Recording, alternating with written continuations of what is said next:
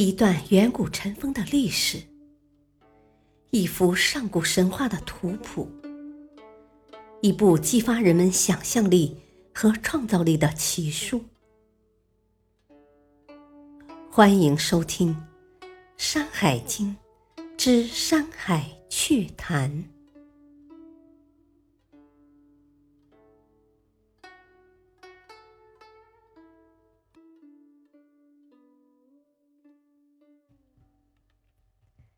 第三卷《海内东经一》。海内东经的内容不多。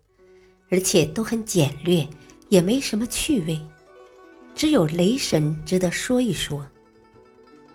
雷泽中的雷神是上古时代中国版本雷神的原型，他龙身而人头，应该说属于龙人。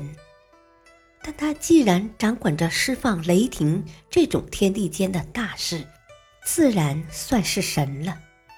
作为专管打雷一种事物的神，雷神和西王母、伏羲氏等大神一样，最初是以半人半兽的形态出现。不过，他的样子在不同古籍中稍有不同。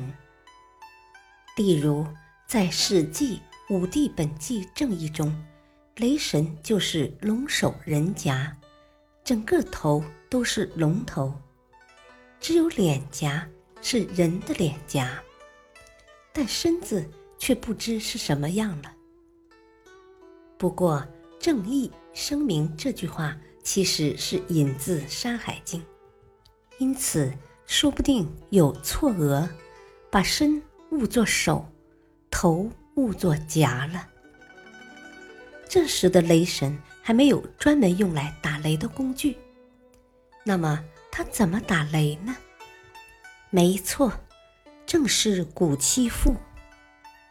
本经古七父下并没说会怎么样，估计有托字。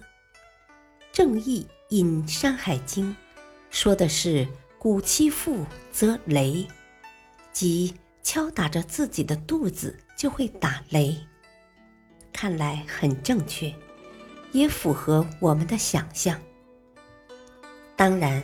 从真实的鼓的构造和科学原理判断，雷神的肚子应该是空的，不然不会发出那么大而且空洞的声音。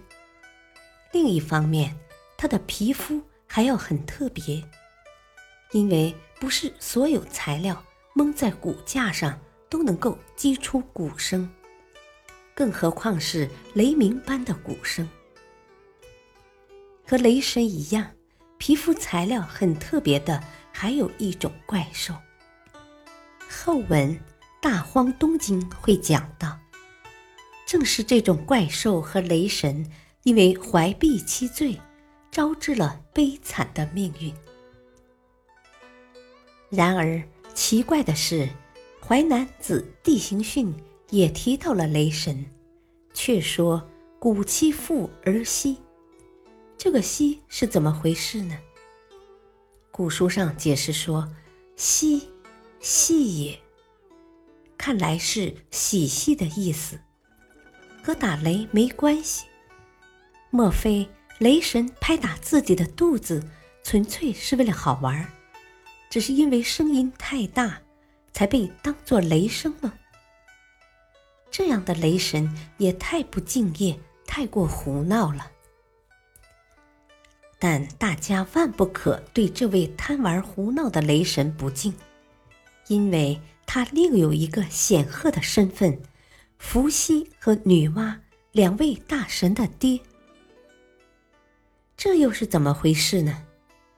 雷神是他们的爹，他们的妈又是谁呢？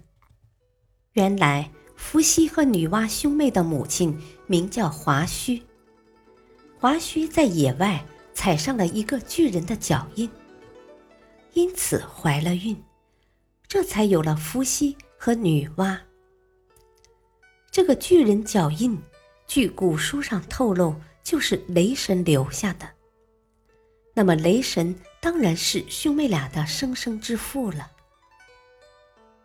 然而，正如我们前面提及，并且后文将会详细讲到的，虽然身份显赫，这位雷泽中的雷神还是难逃悲惨的命运，无法逍遥自在的做他的神灵了。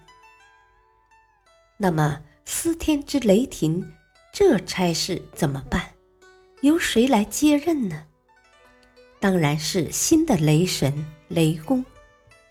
后世雷公形态、样貌、身份、地位经历了不少发展变化，其中最为大家所熟知的就是那鸟嘴、猴脸、人身、背生双翅的雷公形象。有人甚至认为，《封神演义》中的雷震子就是雷公。另外，雷公打雷的方式。也变得现代化，不再靠敲打自己的肚皮，而是有了连鼓和鼓槌，像人一样使用起工具了。到了宋元以后，打雷这点小事渐渐复杂起来，不再是雷公的差事，神界中甚至专门成立了一个部门——雷部，其最高领导。又称雷神。雷神作为部门一把手，管理着自己的总部、下属分支机构和各部门主管、职员、杂役等。这位最新的雷神是谁呢？他就是九天应元雷声普化天尊，乃道教尊神，还有自己的生日。在农历六月二十四日。不过这个话题扯得太远，和本书内容已经没有关系，就不多说了。感谢收听，下期播讲第三卷《海内东经二》，敬请收听，再会。